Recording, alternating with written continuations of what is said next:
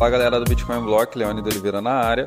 Hoje eu estou aqui com Fabiano Dias da Bitwage e a gente vai conhecer um pouquinho da Bitwage e também da história do Fabiano. Fabiano, conta aqui pra galera um pouquinho de quem é o Fabiano, da onde o Fabiano veio, para onde está indo, enfim, como que começou tudo isso. Legal, Leone. Legal, galera do Bitcoin Block. É, eu comecei com Bitcoin em 2015, quando eu, eu conheci antes, na verdade, pelas internets da vida, sobretudo pelo Daniel Fraga, eu creio que foi o primeiro, primeira pessoa mais de destaque que eu ouvi falar, né? A gente tinha contato na comunidade, ele morava inclusive perto de onde eu morava em São Paulo.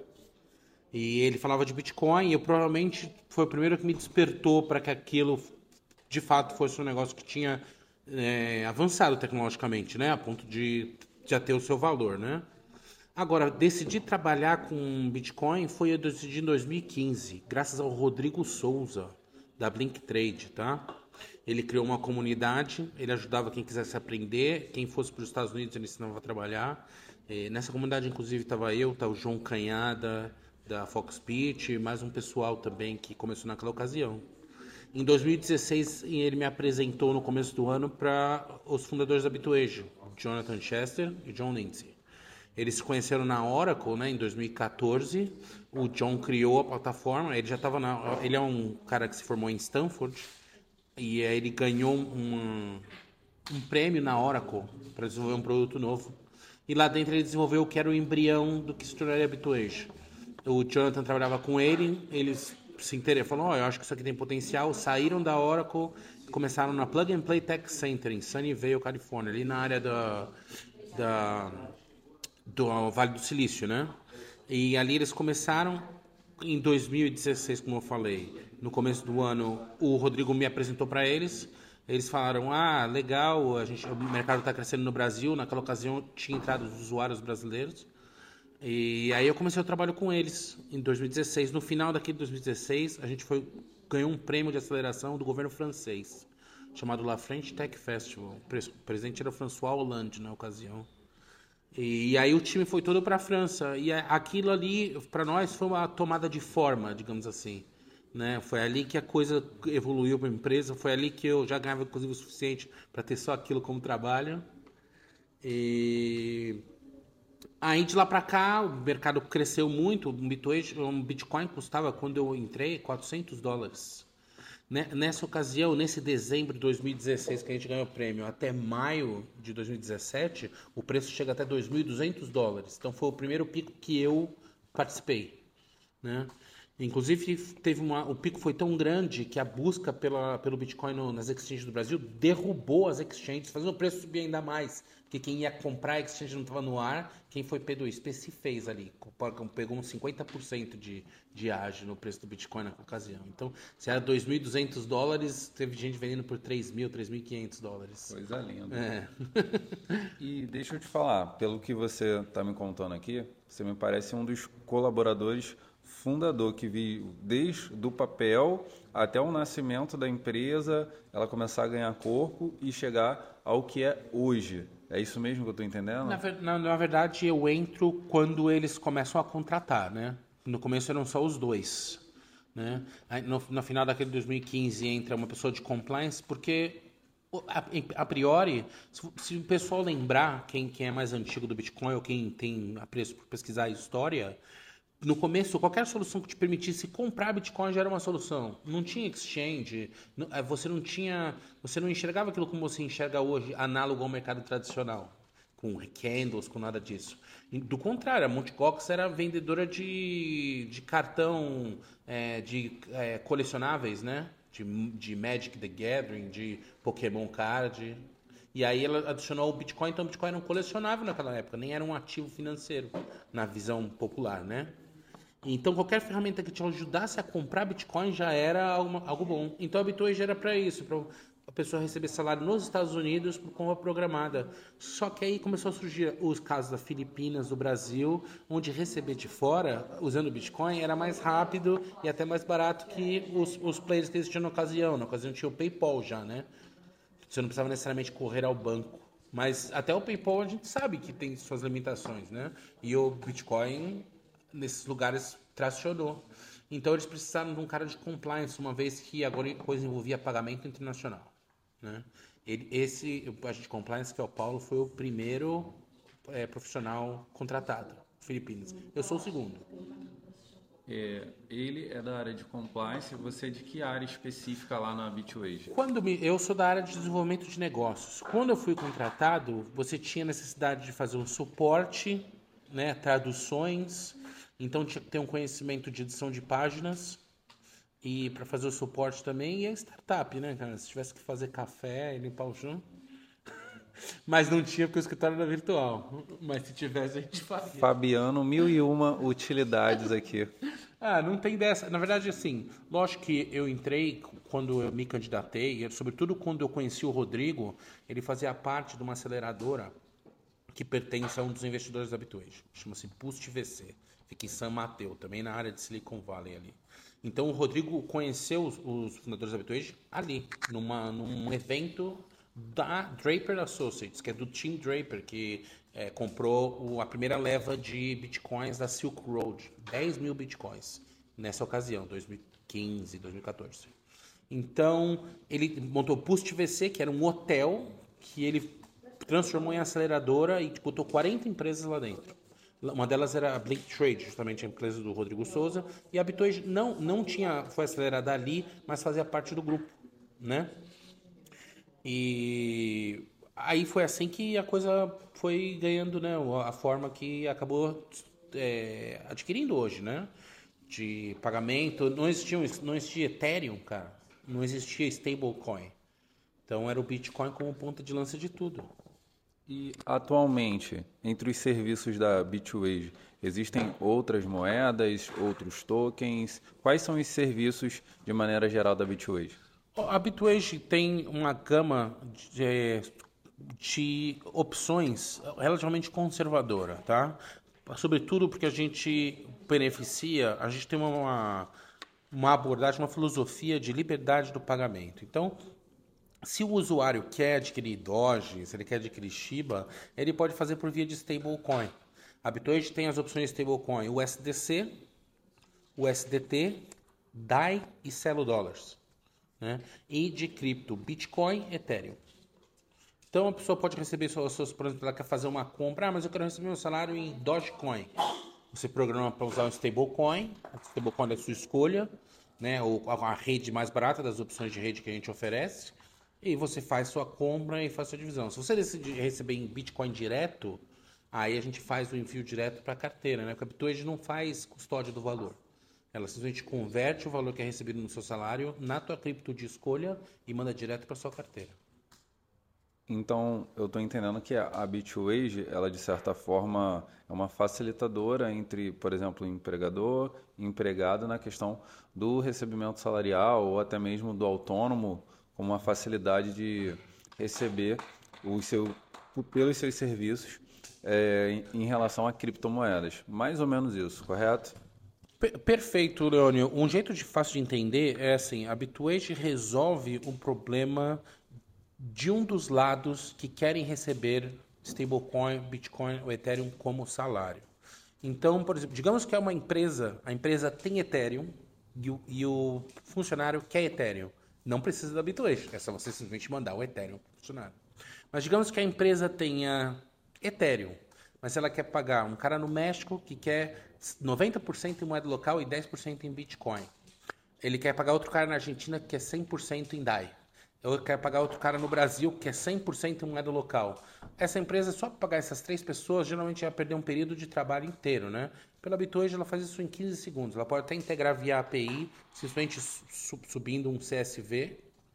É, com os valores a serem pagos, cada usuário determina, através de um sistema de slider, quanto ele quer de cada criptomoeda e é feito um pagamento. Nesse sentido, a Bitcoin é a ferramenta de folha de pagamento, né? Payroll service, que a gente chama, mais flexível que existe no mercado global hoje. Pô, bacana.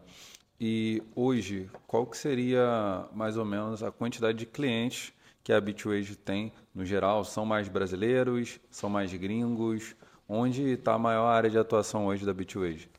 Hoje, a Bitwage, a principal área de, de pagamento hoje da Bitwage é a América Latina. São pagamentos iniciados em dólares e roteados para a América Latina. Isso aí é qualquer coisa a, até 60% do volume de transação da Bitwage hoje.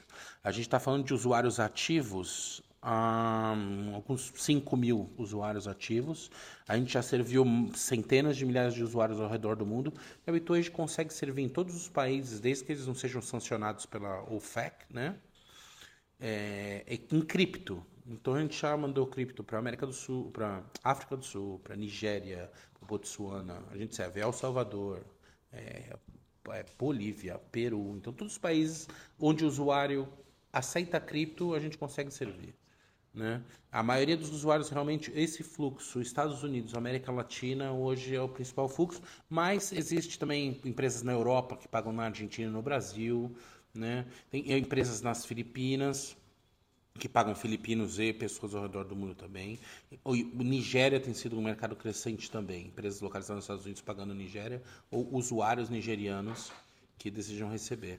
Porque a Bitwage também serve tanto o indivíduo quanto a empresa, né? Então é tanto para quem quer pagar quanto para quem quer receber. Se você quer receber, a gente gera uma conta bancária em dólares ou euros, também em dólar canadense e libras, franco suíço mas a maior parte é em dólares e em euros. Gera uma conta bancária, a conta bancária sai no nome do usuário, o empregador simplesmente faz um depósito nacional local. Assim que, é, que cai na nossa conta bancária, é feita uma transação e é mandado o hash blockchain, está feito o pagamento para o usuário. Então, é a menor fricção também num pagamento internacional. É um banco e um liquidador de, de cripto direto na blockchain. Se a empresa deseja pagar né, em cripto, utilizar o seu cripto ou também fazer uma transferência, ela inicia o pagamento e cada usuário, imposto de uma plataforma de receber, seta ali o quanto ele quer de cada moeda e é feito a, a folha de pagamento aí.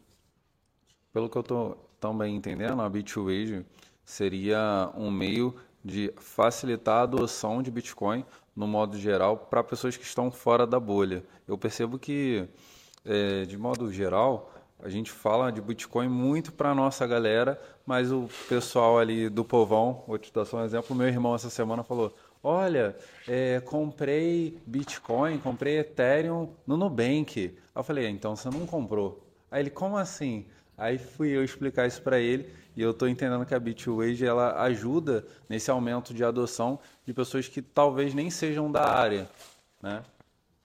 Olha, a gente começou com essa, com essa identidade que você acabou de descrever. Isso é o que era Bitwage no, seu conceito inicial. É, com o passar do tempo, é, a gente ainda tem muito essa pegada. Se você for no nosso, no nosso Twitter, por exemplo, nas nossas mídias sociais, você vai ver vários posts nesse sentido. Se você for no nosso blog, tem uma série de ferramentas orientadas ao Bitcoin, orientadas a pessoa guardar. É, então, realmente, esse é um caso de uso. Os clientes nos Estados Unidos, que hoje também é um mercado, a gente serve cerca de, na, na casa de bilhões de dólares mensais, é um caso de uso de Bitcoin, porque você é de imaginar que os americanos não recebem stablecoin, porque eles já estão precificados em dólar. Então, lá, o caso de uso é parte do salário em Bitcoin. Então, lá é 100% isso que você descreveu. Agora, ao redor do mundo, tem mais volume de stablecoin hoje. Então, eu creio que a Bitcoin acaba sendo uma forma de você pré-nacionalizar o valor, ou seja, você tem um valor para receber no exterior, você está em países que têm uma estrutura bancária não tão eficiente quanto os países mais desenvolvidos, zona, zona do euro, basicamente, e, do, e Estados Unidos. Então, você não quer passar para a estrutura bancária porque isso aí tem uma série de é, problemas, isso aí te gera uma série de percalços, tanto de privacidade quanto de conversão mesmo, de valor, né? Então você tem como pegar um pré-estágio e ficar com seu valor em stablecoin e decidir a partir dali o quanto você quer vender na moeda local, o quanto você quer gastar ali mesmo que já está em dólar, você pode gastar internacionalmente, né? E eu estou pensando aqui agora com relação à questão de tributação, receita, é, órgãos públicos, a gente vê que existe uma certa perseguição, por exemplo, a bancos que são amigos de criptomoeda, corretoras. Como é que seria isso em relação a Bitwage? É claro que a gente passou, teve uma série de contas fechadas ao longo da história aí, né? Em todos os lugares onde a gente estabeleceu. Mas Hum, nesse sentido, cara, o que acontece? A Bitwage serve de forma global, né? Então, ela acaba sendo um serviço que a gente chama de post-tax, ou seja, o usuário acaba tendo que cuidar dessa parte de como ele vai declarar, porque não é a mesma regra na Nigéria, que não é a mesma regra na Grã-Bretanha, que não é a mesma regra no Brasil. Né?